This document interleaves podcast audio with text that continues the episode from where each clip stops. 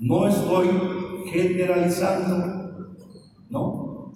Porque sé que hay jóvenes que son muy fieles a Dios. Pero hay otros que nada más esperan que sus padres se duerman y hacen sus fiestas. Voy a leer el Salmo 126, verso 3. Salmo 126, verso 3. Dice así. Grandes cosas ha hecho Jehová con nosotros estaremos alegres para la gloria del Señor. Siéntese iglesia.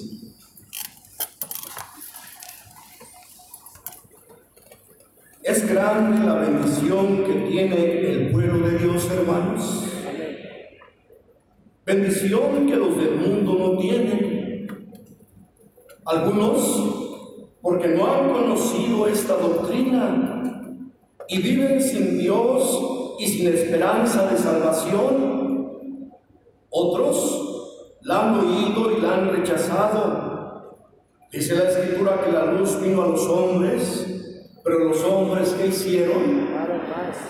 Amaron más las tinieblas que la luz, porque sus obras como eran malas. Pero nosotros no hemos rechazado al Señor, lo hemos recibido y por haberlo recibido, hemos obtenido una bendición muy grande. Porque a los que le recibieron, el Señor les dio potestad de qué? De ser hechos. De ser hechos hijos de Dios. ¿Qué somos ahora, hermanos? Hijos de Dios. Hijos de Dios. Qué bendición tan grande tenemos. Como dice la alabanza, grandes bendiciones tengo yo a tu lado. Podemos decir, hermanos, que grandes cosas ha hecho el Señor con nosotros. Nos ha dado vida juntamente con Cristo. ¿Estamos contentos, hermanos? Amén. Claro que sí. Por eso le damos la gloria a aquel que vive y reina para siempre. Que aunque no éramos dignos ni merecedores de estas bendiciones, el Señor ha hecho grandes cosas con nosotros. Alabado sea Jesucristo. Y te has puesto a pensar, hermano, padre de familia, ¿Qué has hecho con toda esta bendición que has recibido de parte de Dios? ¿Has hecho partícipe a tus hijos de estas bendiciones tan grandes que has recibido de parte de Dios? ¿O te has conformado con ser salvo tú y te has olvidado de tu familia? almacenando las riquezas espirituales desde el día en que fuiste llamado por Dios para formar parte de su pueblo, porque aquellos hermanos a los que el Señor nos ha dado simiente, ¿qué debemos estar haciendo con todas estas bendiciones que hemos recibido de Dios? No sé si me doy entender. ¿Qué debemos de hacer con estas bendiciones que hemos recibido de Dios? Enseñar, compartir. Primeramente, transmitirla a nuestros hijos. ¿A quién? Porque dice el apóstol que el que no tiene cuidado de los suyos y mayormente de los de su casa, la fe negó y es igual que los incrédulos. Peor. Es igual. Peor. Es peor que los incrédulos. Que no caigamos en esa desgracia espiritual, porque Dios nos ha dado grandes bendiciones para nuestros hijos. Como lo hizo con su siervo Abraham. Y Abraham tuvo el cuidado de impartirle a su hijo de las bendiciones que nuestro Dios le concedió. Y su hijo Isaac fue de grande alegría para Abraham por el trabajo que hizo él con su hijo. ¿Por qué fue de grande alegría Isaac para Abraham? Que hizo. Pregunto, Satisfecho esa satisfacción.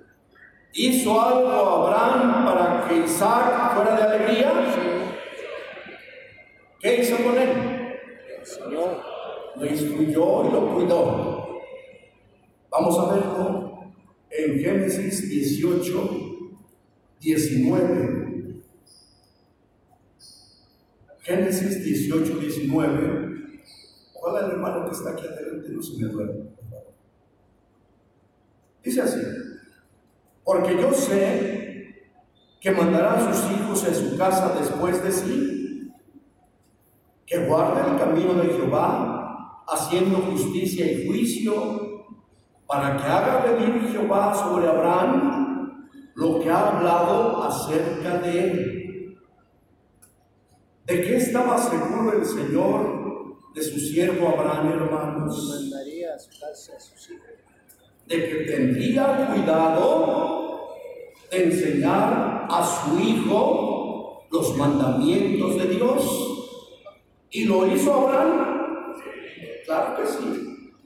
Edu- educó a su hijo Isaac en el temor de Dios y así lo hizo también Isaac con Jacob y Jacob con sus hijos y ellos con toda la descendencia de Abraham. Prueba de ello es lo que menciona la escritura en el libro de los jueces, que un varón de la tribu de Dan llamado Manoa y su mujer, quien no había tenido hijos, se les apareció un ángel para darles a conocer que el Señor les enviaría simiente. Y por disposición de él, esa simiente debería de ser consagrada para el servicio de Dios. Amén. Es decir, el Señor determinó que el hijo de Manoa debería ser consagrado a Dios. Especial razón por la que Manoa se preocupó en cómo debería ser instruido aquel pequeño, ya que desde antes de nacer estaba siendo consagrado para Dios. ¿Cómo estaba siendo este niño? Consagrado. ¿Desde cuándo? Antes de nacer. Leámoslo en el libro de los jueces, capítulo 13, verso 8. Voy a leer varios textos de este capítulo, pero nos vamos a ir despacio a como tu hermano nos va a ir llevando. Jueces 13, 8. Dice así. Entonces oró Manoa a Jehová y dijo, Ah, Señor mío, yo te ruego que aquel varón de Dios que enviaste vuelva ahora a venir a nosotros y nos enseñe lo que hayamos de hacer con el niño que ha de nacer. ¿Cuál era la petición de Manoa, hermanos? Que el, que el Señor le declarara cómo le convenía educar a su hijo. Por eso, cuando el Señor envía nuevamente al ángel, analicemos la pregunta que le hace Manoa, aquel espíritu celestial que el Señor había enviado para aconsejarlo cómo debería instruir a su hijo. Verso 12. Entonces Manoa dijo, cuando tus palabras se cumplan, ¿cómo debe ser la manera de vivir del niño y qué debemos hacer con él? sabiendo Manoa que ese niño iba a ser dedicado a Dios, le pide al Señor instrucciones acerca de la forma en que debería criar a ese niño, porque la regla establecida es que en los hijos se muestre algo de lo que ellos aprendieron de sus padres. ¿Qué es lo que van a mostrar los hijos en su vida? Lo que aprendan de sus padres. Lo que ellos aprendieron de quiénes? De sus padres. Ahora bien, nosotros que formamos parte del pueblo de Dios, así como hizo el siervo de Dios Abraham con su descendencia, estaremos inculcando en nuestros hijos buenos principios espirituales y morales? Esta pregunta, hermano padre de familia, se la debes de hacer a tu propia conciencia. Cada uno haga una revisión en su corazón de cómo ha estado instruyendo a sus hijos en el camino de Dios, porque a veces Queremos que aprendan la doctrina sin que se las hayamos enseñado. Y no nos preocupa su mal comportamiento, olvidándonos de lo que dijo el apóstol Pablo. Todo lo que el hombre sembrare,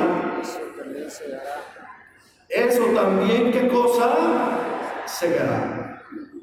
¿Qué están sembrando mis hermanos, padres de familia, con sus conversaciones, con su conducta en sus hijos?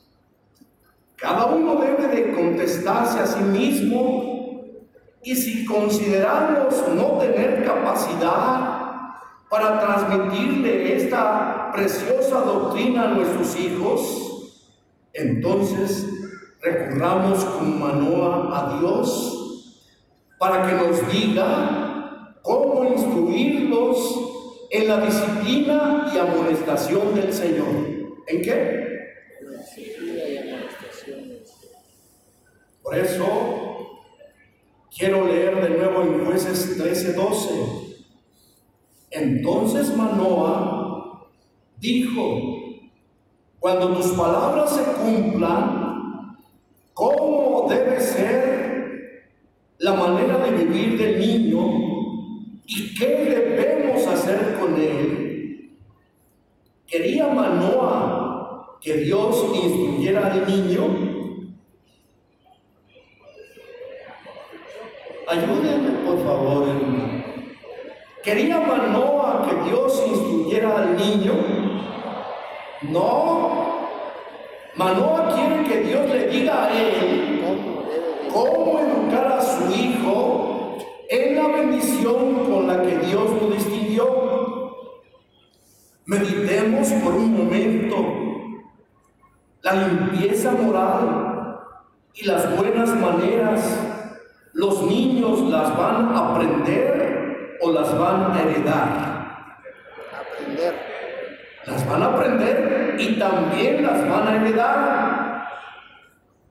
Así como los hijos heredan los rasgos físicos de sus padres, ¿qué heredan los hijos? Hasta a veces decimos, ¿cómo se parece a su...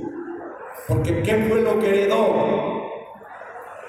Los rasgos físicos de su padre.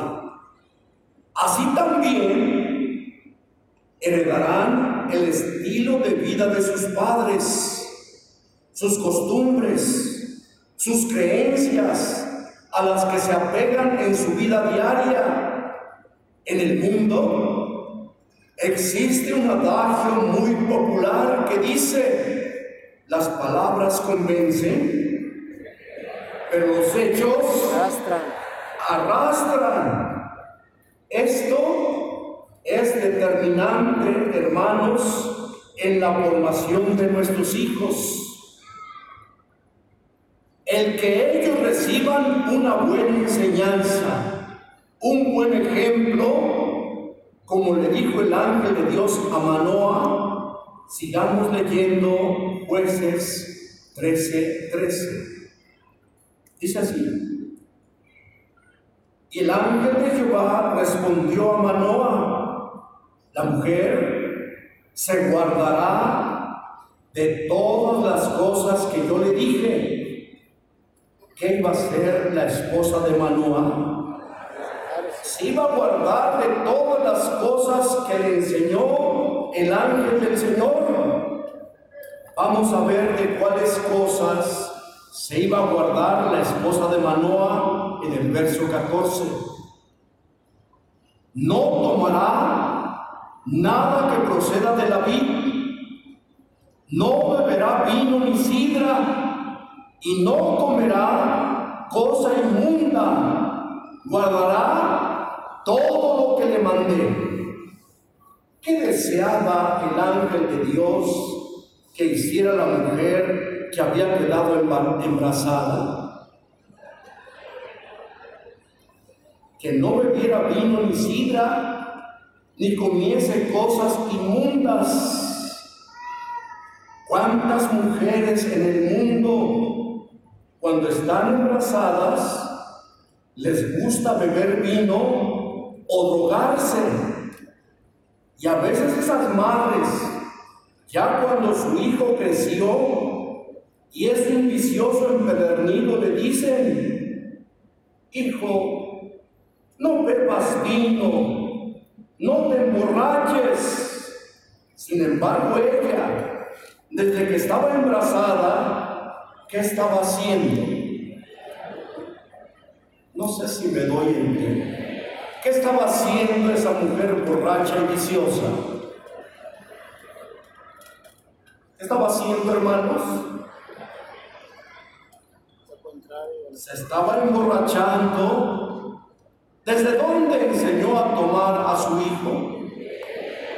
Desde que estaba en su vientre. Ya que por el cordón umbilical ¿Qué le estuvo dando a ver esa madre viciosa al niño que se estaba formando en su vientre? Vino. De manera que cuando aquel niño comenzó a gestarse en el vientre de su madre, se alimentó de vino. Pregunto. Sí. Y su madre ¿Qué tenía que hacer cuando el niño todavía no se gestaba en su vientre? Abstenerse de tomar vino. Los hijos que nacen de un padre vicioso, de una madre drogadicta, ¿qué traen como enfermedad hereditaria desde que nacen? Traen los vicios, las drogas. Con razón el niño, cuando le llega el humo del cigarro, el aroma del alcohol, en vez de que le moleste, ¿cómo se siente el niño? A gusto. Lo siente como parte de su alimento. ¿Por qué digo que como parte de su alimento lo siente? Porque desde que estaba en el vientre de su madre, recibía esas sustancias nocivas. No sé si me doy a entender. ¿Acaso no entra en el torrente sanguíneo la nicotina que produce el cigarro? Sí. Y por mente esto será lo que llegue al peto que se está formando en el vientre de aquella mujer. Si la mujer es alcohólica, el niño cuando nace, ¿qué trae forzosamente en su organismo? La tendencia al alcohol como una herencia que lo acompañará toda su vida. Estos son algunos ejemplos que tu hermano les está poniendo para que los consideremos y no cometamos esos errores tan grandes en la formación de nuestros hijos, porque los llevaríamos a la perdición de sus almas. Entonces, ¿desde cuándo el padre y la madre deben empezar a construir buenos principios en sus hijos? Desde que el niño se está formando en dónde? En el vientre de su madre. Es decir, desde antes de que nazca. Ahora bien, pero una vez que nació el pequeño, ¿qué dirá la mamá viciosa? Ahora sí, me voy a desquitar. Ya llevo nueve meses sin tomar vino, pero ahora sí me voy a desquitar. ¿Es correcto este pensamiento? No. Ya que ahora con mayor razón debe de guardarse porque ese niño, como el hijo de Manoah, será un niño consagrado a Dios. Y pregunto, ¿y nuestros hijos? ¿No se oye? ¿Y nuestros hijos? ¿Queremos que sean del Señor o queremos que sean unos viciosos? ¿Qué queremos? que sean del Señor. Por tal motivo, cuando nuestros hijos cumplen 40 días de haber nacido, ¿qué hacemos? Los traemos al altar de Dios. ¿Por qué mejor no los llevamos a un centro de vicio o a una cantina? Porque queremos que ellos sean consagrados a Dios por eso los traemos a presentar al Señor. ¿Y qué le venimos a decir al Señor, los padres de ese niño? Señor, si tú me lo has dado, ahora yo te lo vengo a ofrecer, que sea un niño para tu santo servicio. ¿Desde dónde quiere el Señor que nuestros hijos sean limpios? desde el vientre de su madre. Esos son los principios morales cuando el niño todavía no tiene uso de razón. ¿Qué fue lo que heredó de su madre ese niño? Limpieza espiritual, amor a Dios. Estos son los buenos principios que debemos inculcar en su corazón de manera que los buenos principios queden arraigados en su alma. El amor a Dios se les debe de predicar a los hijos nada más con la Biblia. Ayúdenme. El amor a Dios se les debe de predicar a los hijos nada más con la Biblia. Con la Biblia no. ¿Sí o no? pero más con la Biblia, ¿con qué les debemos de predicar a los hijos? Con el ejemplo. No solo es una enseñanza la que los padres le están transmitiendo a sus hijos, es una herencia espiritual la que les estamos heredando. ¿Y qué cosa es una herencia, hermanos? ¿Qué es una herencia? Es el legado que reciben los hijos de sus padres a través de generaciones anteriores, sean cosas buenas o sean cosas malas. El hermano que tiene malos principios, ¿qué le va a heredar a sus hijos? ¿Cosas buenas? ¿Quieres que tus hijos sean fieles? ¿Cómo tiene que ser su padre? ¿Cómo? Yo puedo decirle a mi hijo con mucha insistencia, hijo, nunca, nunca vayas a tomar vino, porque los borrachos no entrarán en el reino de Dios. Las puertas del reino de los cielos, ¿cómo están para los borrachos? Cerradas. Sin embargo, si yo soy un borracho empedernido, mi hijo tomará en cuenta el consejo que le estoy dando. ¿Que no es bueno el consejo que se le está dando? ¿Es bueno o no es bueno? Entonces, ¿por qué no lo toma en cuenta el hijo? Porque están viendo el comportamiento de quién. Hay padres que en ocasiones hasta mandan a sus hijos a comprar la cerveza y frente a ellos se está tomando el padre esa cerveza. Y ya que está bien borracho, le dice a su hijo llorando con mucho sentimiento, hijo, hijo, no vayas a ser como tu padre. Tú sé fiel a Dios, no te fijes en mí. ¿Le creerá ese hijo a su padre? Pregunto, son palabras vacías que no tienen ningún efecto en los hijos. Todos nosotros sabemos que la imagen de los padres, ¿quiénes son? ¿Quiénes son? ¿Es cierto o no es cierto? Oye hermano, nada más los hijos varones requieren un buen ejemplo. También las hijas. Pero si tú no las cuidas, se te van a echar a perder. ¿Te acuerdas de Herodías cómo instruyó a su hija?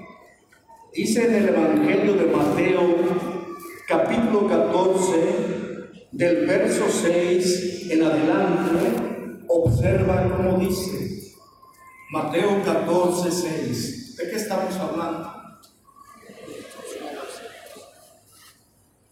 Dice así. Pero cuando se celebraba el cumpleaños de Herodes, la hija de Herodías danzó en medio y agradó a Herodes, por lo cual este le prometió con juramento darle todo lo que le pidiese.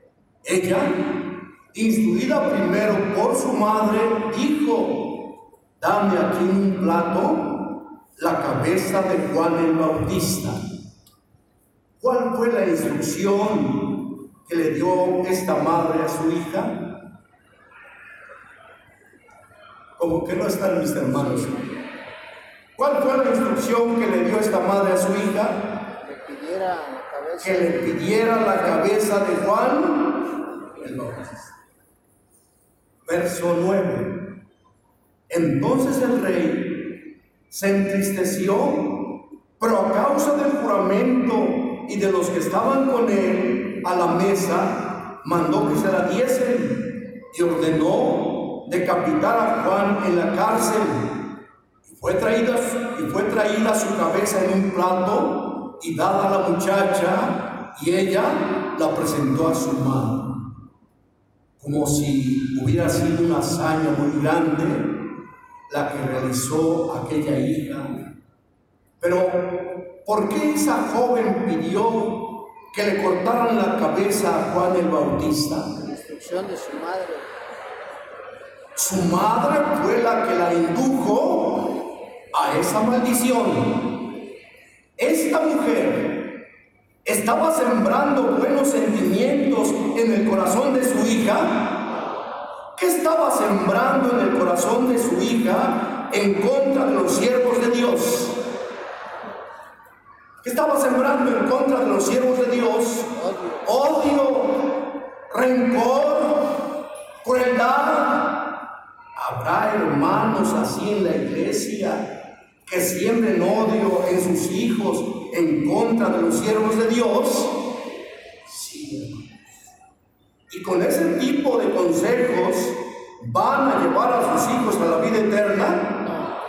¿A dónde los están llevando? La condenación de sus almas.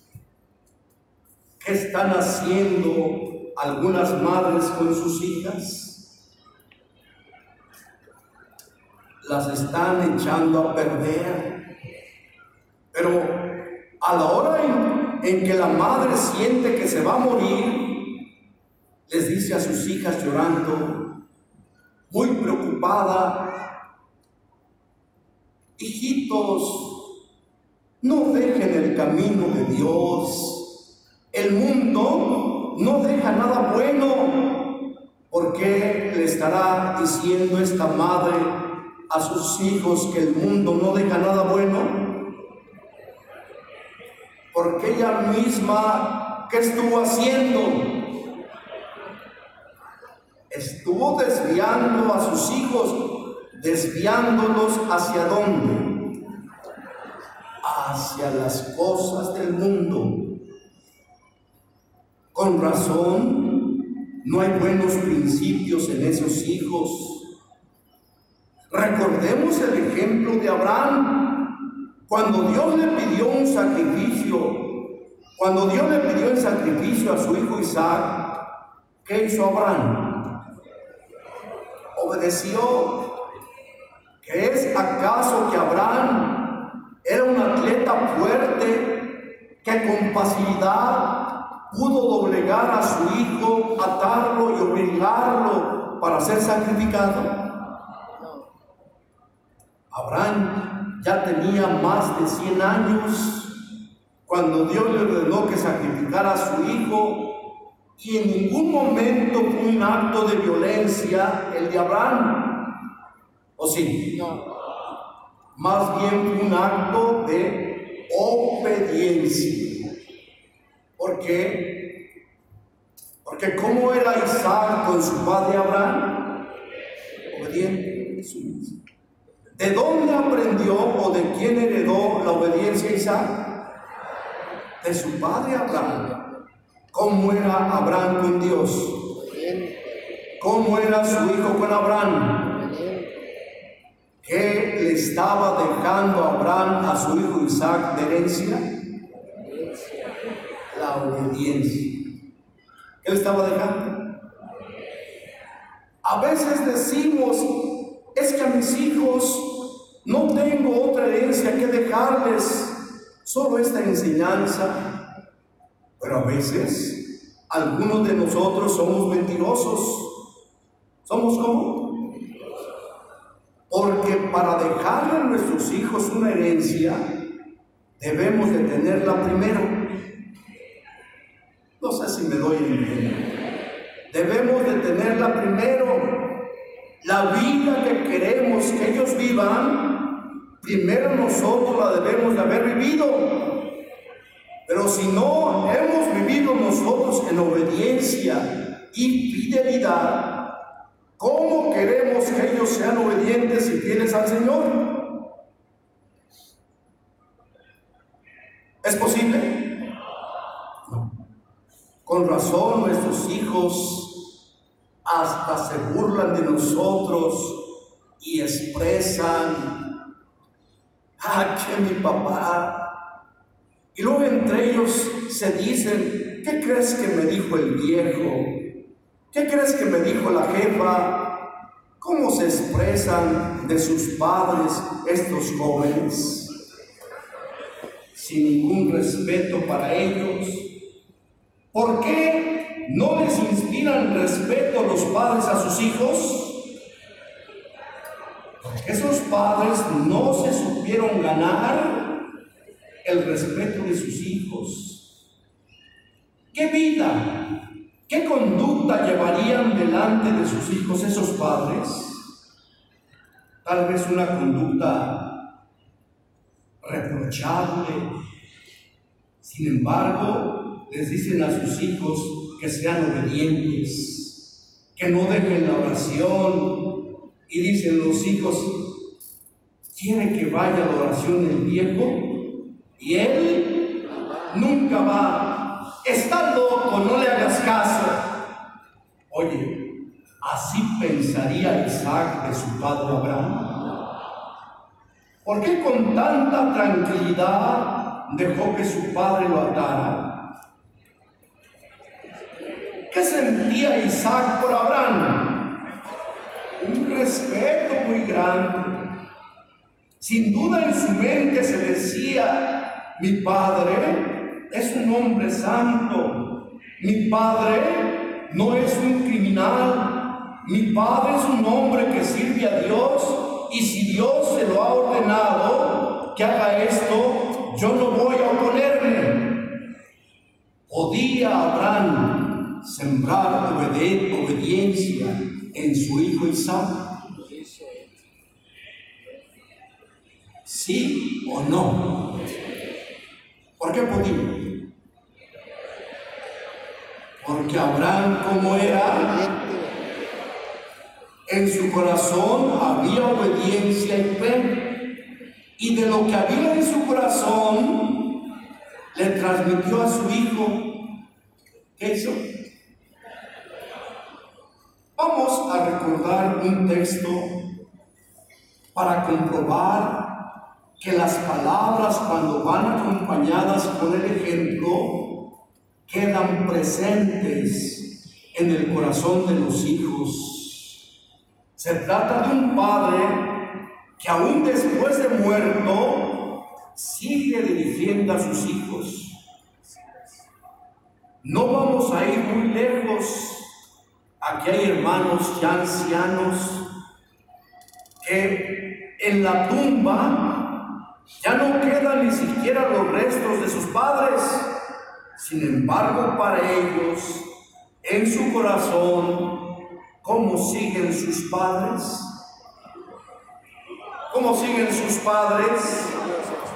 Necesitan ver un retrato de su padre para acordarse de ellos. ¿En dónde están presentes sus padres? En su corazón, en su mente, en su vida, al recordar los ejemplos que les dieron ellos. Esos padres les siguen hablando a sus hijos. Como que no entienden, Esos padres que ya murieron, ¿le siguen hablando a sus hijos? Unos dicen que sí, otros que no. Les dejaron como herencia buenos principios nos enseñaron a ser obedientes. Les enseñaron a amar a Dios y a servirle con todas las fuerzas de su corazón. Y los hijos que fueron enseñados así, aquí están presentes. ¿Recuerdan a sus padres? ¿Sí o no? con amargura. No. ¿Cómo lo recuerdan? Tal como fue. Por la herencia que les dejaron. Le dijo el Señor al profeta Jeremías que fuese a la casa de los hijos de Jonadab y que los llevara al templo y que en uno de los aposentos les diera beber vino ¿Qué les iba a ofrecer el profeta Jeremías a los hijos de Jonadab? ¿Y qué hicieron los descendientes de Jonadab ante esa invitación? Vamos a verlo. Jeremías 35, 6. ¿De qué estamos hablando? Jeremías 35, 6. Dice así. Mas ellos dijeron, no beberemos vino, porque Jonadab, hijo de Recab, nuestro padre, nos ordenó, diciendo, no beberéis jamás vino, vosotros ni vuestros hijos. Los recabitas no se tomaron el vino porque allí estaba Jonadab su padre con un látigo en la mano. ¿Dónde estaba Jonadab su padre? Estaba en su corazón. Hacía muchos años que ya había muerto. Sin embargo, ¿cómo seguía para sus hijos? ¿Qué clase de padre sería Jonadab? ¿Acaso era un borrachito empedernido? ¿Qué clase de padre era Jonadab? Sin lugar a dudas fue un buen padre. Por este motivo permanecía inalterable la memoria de Jonadab en el corazón de sus hijos, porque fue un buen padre. En el corazón de sus hijos estaban presentes sus consejos, estaban grabados en las tablas del corazón de cada uno de ellos y estaban inalterables. ¿Cómo estaban los consejos de sus padres? Inalterables. ¿Qué tenemos por inalterables? Le quitaban y ponían. ¿Y qué hacían con la voz de su padre? La recordaban y la obedecían. Es una herencia de hijos a nietos, de nietos a bisnietos, de generación a generación. Bendito sea Dios desde ahora y para siempre. En cambio, porque hay hijos que prefieren no recordar a sus padres. Sí habrá hijos que no se quieren acordar de sus padres. Algunos hasta se avergüenzan de decir, yo soy hijo de fulano. ¿Por qué? Porque sus padres fueron contrarios a los mandamientos de Dios. Qué desgracia tan grande. Y nosotros, los que al principio de esta explicación dijimos que el Señor ha hecho grandes cosas con nosotros, ¿qué memoria tendrán nuestros hijos de nosotros cuando dejemos de existir?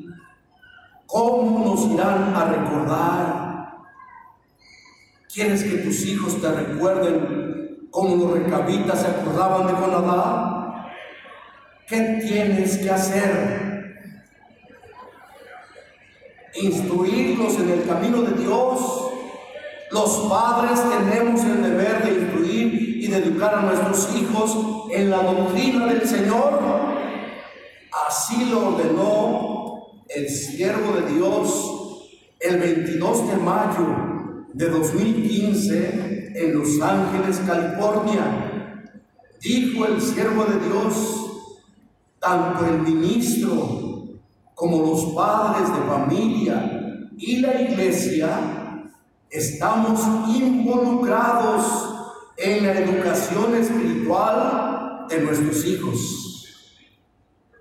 ¿Te acuerdas cuando a un niño lo traen sus padres a ser presentado y se les dice a los padres, hermanos, ¿Están ustedes dispuestos a educar y a dirigir a su hijo en la doctrina y disciplina y amonestación del Señor que por un apóstol de Jesucristo se nos ha impartido?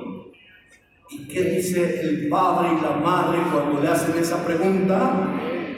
Y cuando decimos amén, ya estamos aceptando una responsabilidad de instruir a nuestros hijos en la disciplina de nuestro Dios. ¿Sí o no? Lamentablemente, algunos padres hemos descuidado a nuestros hijos y por descuidarlos se nos han echado a perder y somos semejantes en nuestro comportamiento a ese animalito llamado avestruz. ¿Sabes qué hace el avestruz con sus hijos? Vamos a analizar lo que hace ese animalito con sus hijos. En Job 39:13. No sé si me estoy dando a entender. Job 39:13. Dice así. Diste tú hermosas alas al pavo o alas y plumas a la avestruz, el cual desampara en la tierra sus huevos y sobre el polvo los calienta y olvida que el pie los puede pisar y que puede quebrarlos la bestia del campo. Se endurece para con sus hijos como si no fuesen suyos, no temiendo que su trabajo haya sido en vano, porque le privó Dios de sabiduría y no le dio inteligencia. ¿De qué privó Dios a este animalito? De sabiduría y de qué más? No tiene la capacidad de discernir. Y tal parece que esto ocurre con aquellos padres que descuidan a sus hijos, no transmitiéndoles los principios y valores cristianos y su comportamiento es semejante al avestruz, sin inteligencia, ni entendimiento, ni discernimiento. No tienen cuidado de sus hijos y se olvidan que el mundo puede destruir a sus hijos con los vicios, las malas costumbres, el mal uso de las redes sociales y por falta de temor de Dios y de no traerlos a la oración, los hijos escogen un mal camino que los llevará a la perdición de sus almas por la falta de esa buena instrucción y cuidado para nuestros hijos. Y en ocasiones ocurre esto porque algunos padres viven apanados en las cosas de este mundo o enfrascados en pleitos matrimoniales y descuidan a sus hijos, esos padres son semejantes al avestruz. ¿A quién? Que no se preocupa de sus hijos, no está al pendiente de ellos como si no fueran suyos y no se da cuenta que es y no se dan cuenta que es el mismo padre o la madre quien en su descuido hacen que su trabajo sea en vano en sus propios hijos. Por tal motivo dice la escritura en la Biblia católica de Eclesiástico 7:25. No sé si ya apareció ahí el texto. Ese texto no lo tiene tu Biblia, está en la Biblia católica. Por eso te lo estoy poniendo ahí. ¿Cómo dice el texto? ¿Tienes hijos? Adoctrínalos y dómalos. ¿Desde cuándo? Como que el escritor está comparando a un niño con un becerrito cuando no se doma a un becerro, ¿hay un peligro? Pregunto. Ya que cuando ese animalito crezca y se haga un toro, ¿qué va a hacer?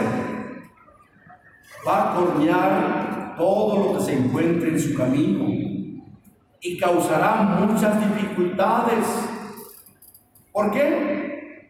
Porque no lo sujetaron a ese animalito cuando era pequeño y ahora que ya es un toro grande, a todos ataca. ¿Qué le hizo falta a ese animalito? ¿Tienes hijos? Tómalos desde su niñez.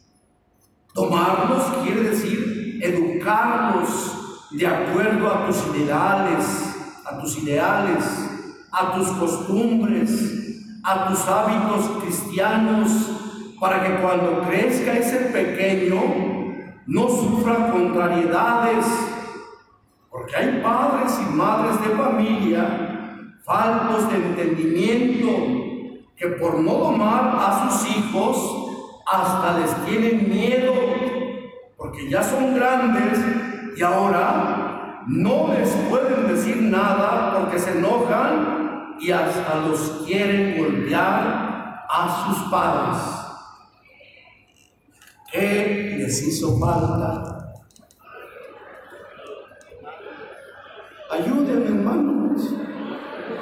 ¿Qué les hizo falta a esos hijos que ahora quieren golpear a sus padres? Tomarlos, doblegarlos. ¿Desde cuándo?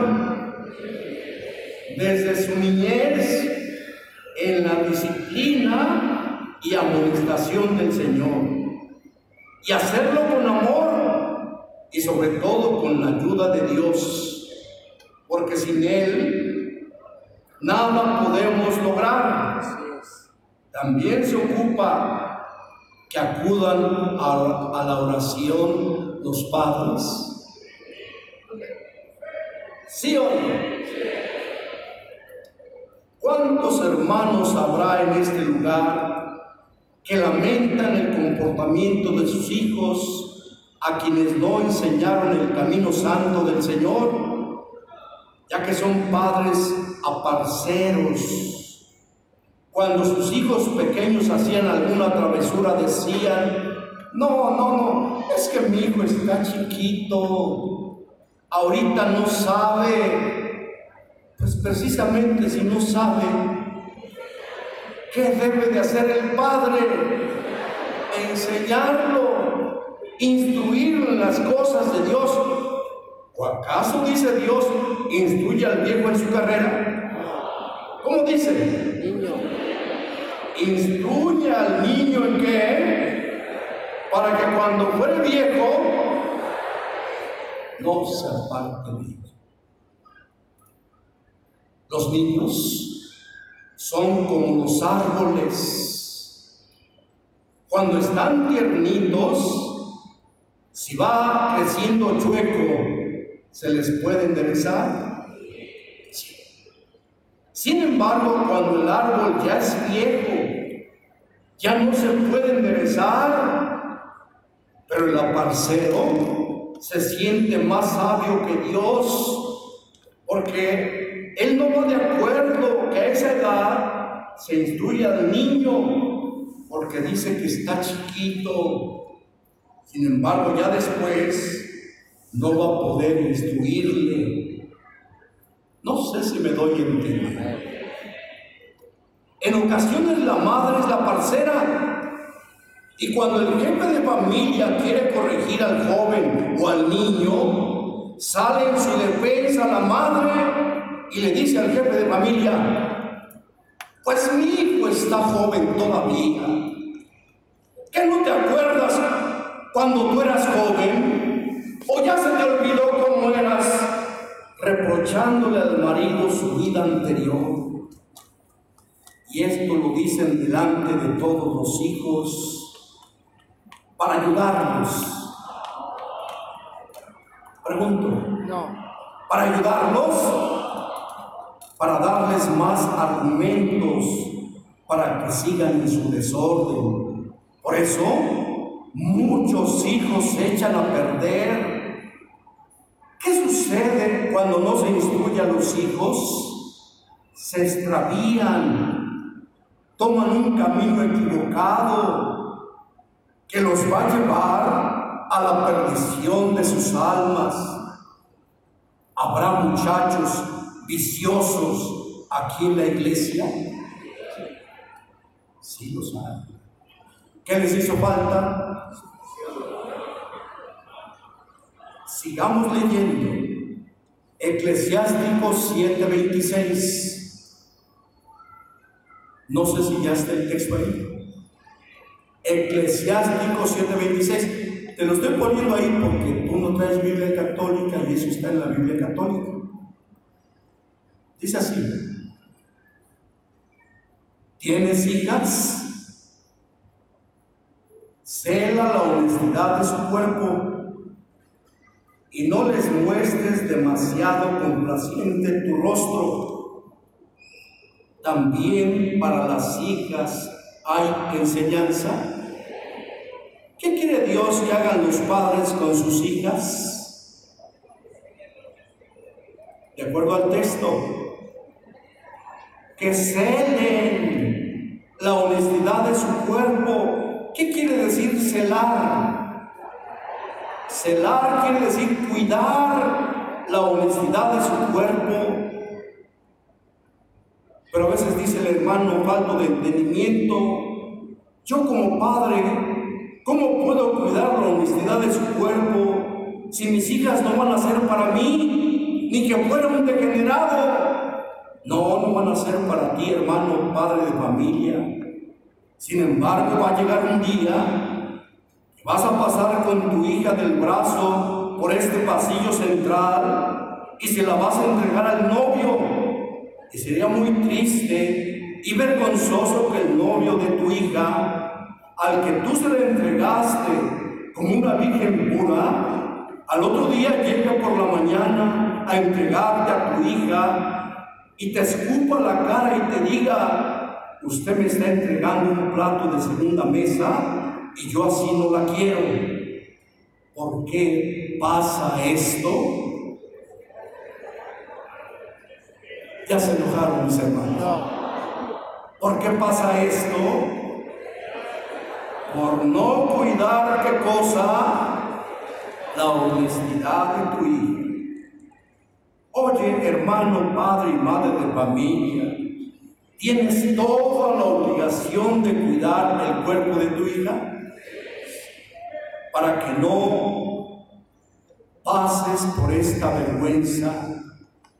Quiero ilustrarte con un ejemplo. Dice la escritura que cuando algún israelita tomaba esposa, después de haberse llegado a ella y se daba cuenta que no era virgen, la aborrecía para toda su vida, es decir, la dejaba.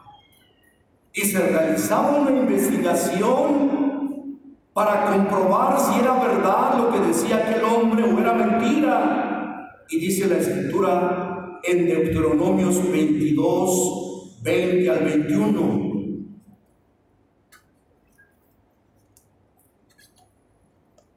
Deuteronomios 22, del 20 al 21. Mas si resultaba ser verdad que no se halló virginidad en la joven, entonces la sacarás a la puerta de la casa de, su padre y la apedrearán los hombres de su ciudad y morirá por cuanto hizo vileza en Israel, fornicando en casa de su padre, así quitarás el mal en medio de ti.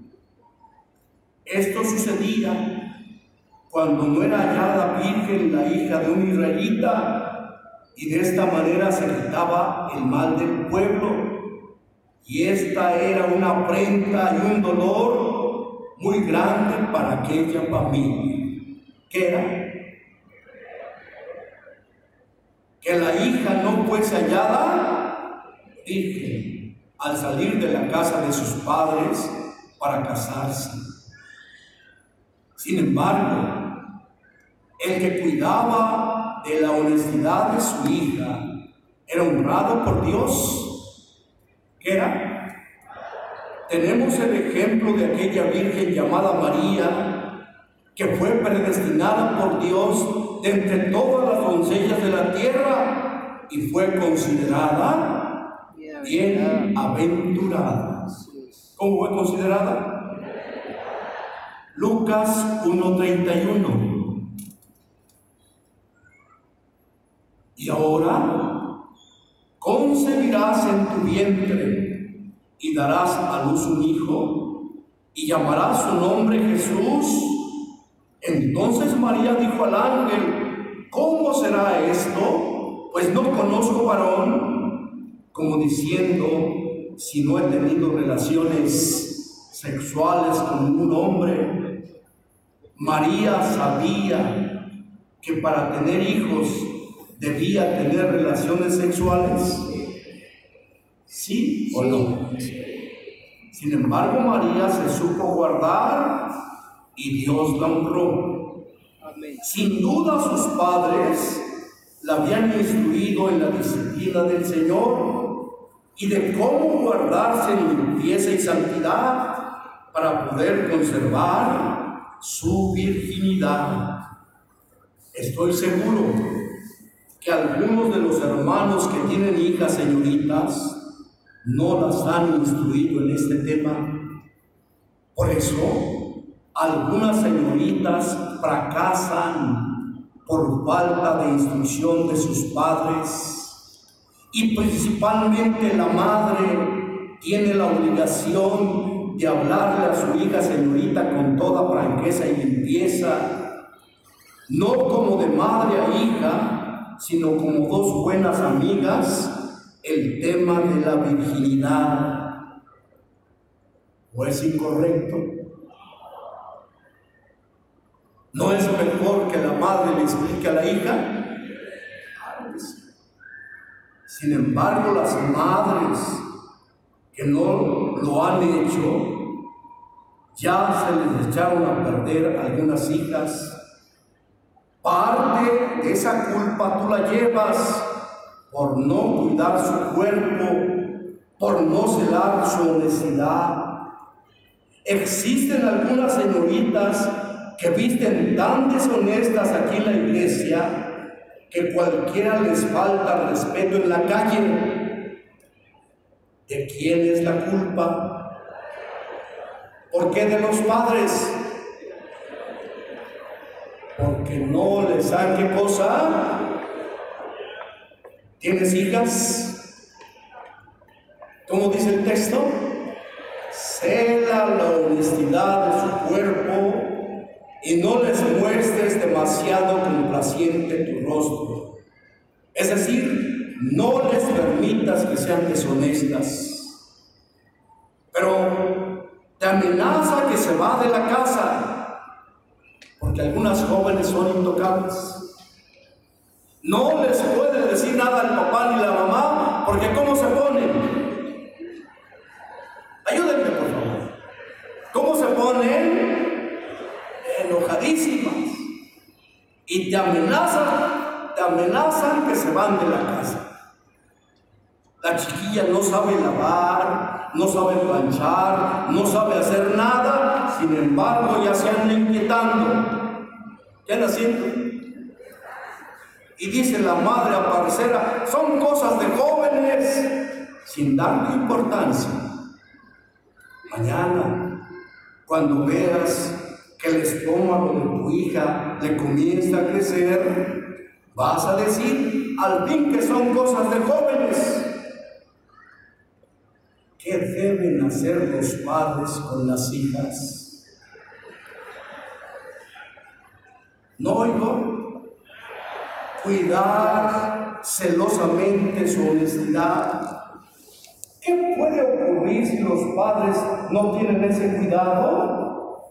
Leamos lo que dice en Eclesiástico 26, 13 de la Biblia Católica. Ahí está en la pantalla. Eclesiástico 26, 13 de la Biblia Católica dice así, Vela atentamente sobre la hija que no refrena sus ojos, no sea que hallando oportunidad despoje sus pasiones. ¿Qué desea Dios que hagan los padres? Que velen. ¿Qué quiere decir velar? que velen atentamente por sus hijas, porque hay peligro. Hay hijas que salen a la calle y su vista la dirigen hacia todas partes, como si se les hubiese perdido algo, voltean para un lado, voltean para otro lado, ven hacia atrás, ven hacia el frente. ¿Qué andarán buscando? almas para hablarles de Cristo? ¿Qué buscan entonces? Buscan ya una pareja. ¿Qué buscan? Y si a esas hijas tú no las frenas, serán semejantes a un carro sin frenos. ¿Qué les acontece a esos carros que se les acaban los frenos en la carretera? ¿Qué les acontece? Acaban estrellándose y quedan totalmente destruidos. Y para que no pase eso en tu familia, Cuida de tus hijas. Vela atentamente sobre la hija que no refrena sus ojos, no sea que oportunidad despoje sus pasiones. ¿Qué buscan con su vista esas jóvenes? Nada más están buscando una oportunidad para consagrarse ¿Para qué buscan una oportunidad? Para darle libertad a sus pasiones. No sé si me doy en pie. ¿De qué estamos hablando?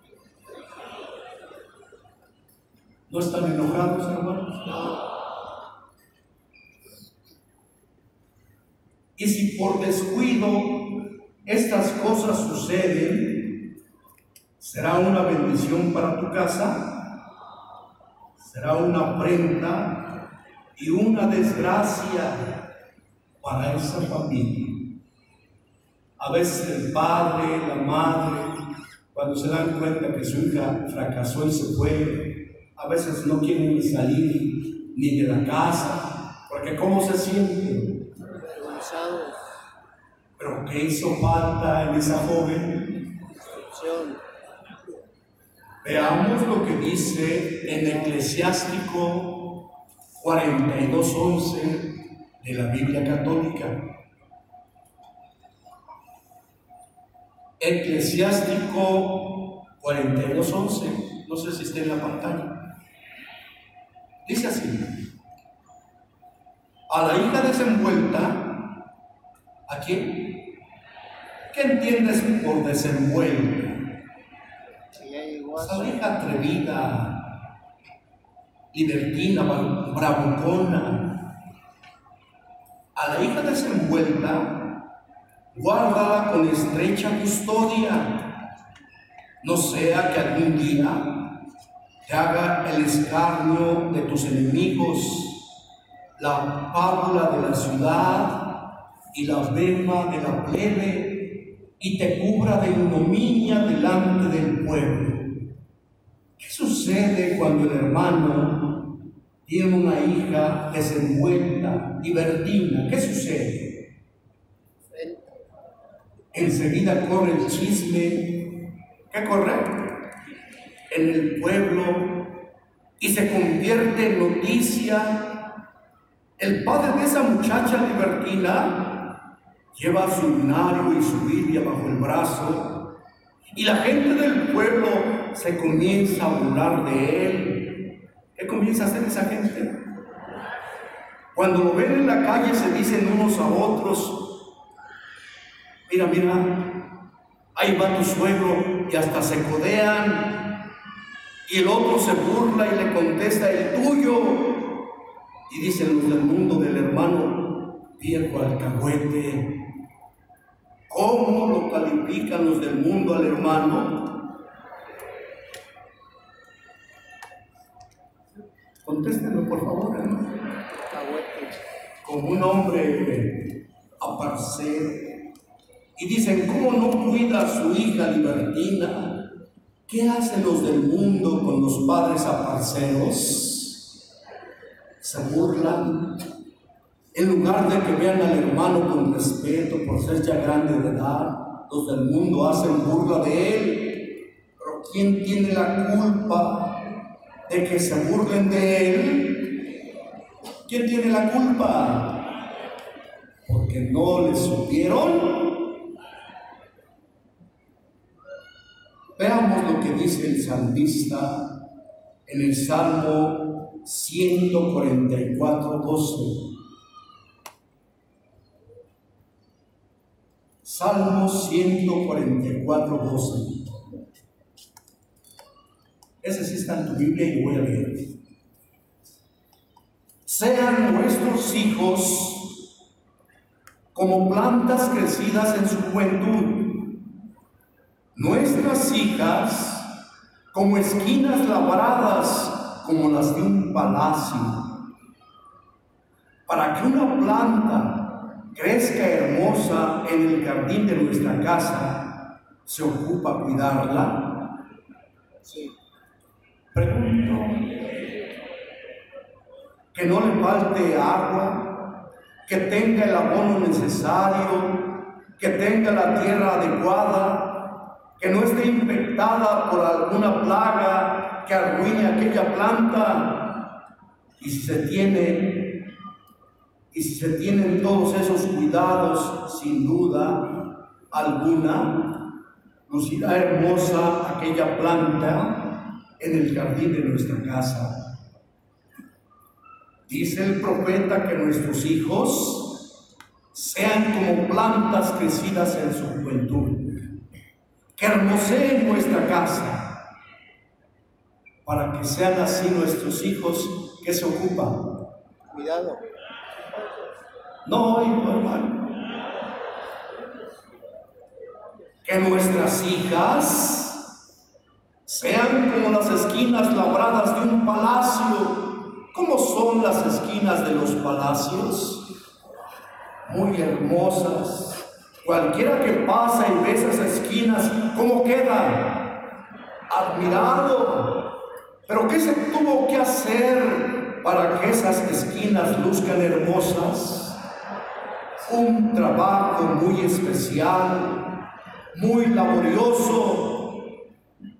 Este es el propósito de los hombres de Dios, que nuestras hijas sean como las esquinas labradas de un palacio, que no vayan a ser nuestras hijas como las casas abandonadas, porque ¿qué hace el maleante? El borracho o el marihuano cuando ve una casa abandonada? ¿Qué quiere decir abandonada? ¿Qué hace el marihuano, el borracho, el mariante con esa casa abandonada? ¿Se mete a barrerla? ¿A qué se mete? A hacer sus desórdenes, hacer sus necesidades fisiológicas, ahí se vomitan, fuman su marihuana y a veces en los muros de esas casas abandonadas dejan sus recuerdos. Aquí estuvo fulano de tal, pero con palabras altisonantes. ¿Cómo desea el siervo de Dios que sean tus hijas, hermano? Como la esquina labrada de un palacio ¿O tú deseas que tu hija sea como una casa abandonada, donde el borracho o el marihuano dejaron ya su recuerdo? A veces vemos a la hermana joven que fracasó con un niño en brazos, sufriendo por su error. ¿De quién es la culpa? O a lo mejor tu hija es como un terreno baldío ¿Cómo son los terrenos baldíos, hermanos? ¿Qué hacen los vecinos en los terrenos baldíos? basura, Los convierten en un basurero. ¿Quién tiene la culpa de que se hable mal de los hijos? Por no cuidar de ellos, por haber sido aparceros. Aunque también yo sí creo que hay hermanos que están labrando a sus hijos, que están cultivándolos, los cuidan, no los, no los dejan con las riendas sueltas, no los consienten y por no consentirlos ahora son la alegría de sus padres. ¿Por qué? ¿Qué hicieron los padres? Un trabajo muy especial. ¿Qué quiere el Espíritu de Dios que hagamos con nuestros hijos? ¿Quiere que nos dejemos ir a esas pijamadas? A veces ni sabes con quiénes se juntan. A veces no sabes ni qué están haciendo en la noche en esas pijamadas. Y aquí muy cerca del templo se están haciendo. Ojalá y que mis hermanos tengan más cuidado para con sus hijos. No sé si me di a. ¿De qué hablamos? Espero que esto sea para la gloria de Dios.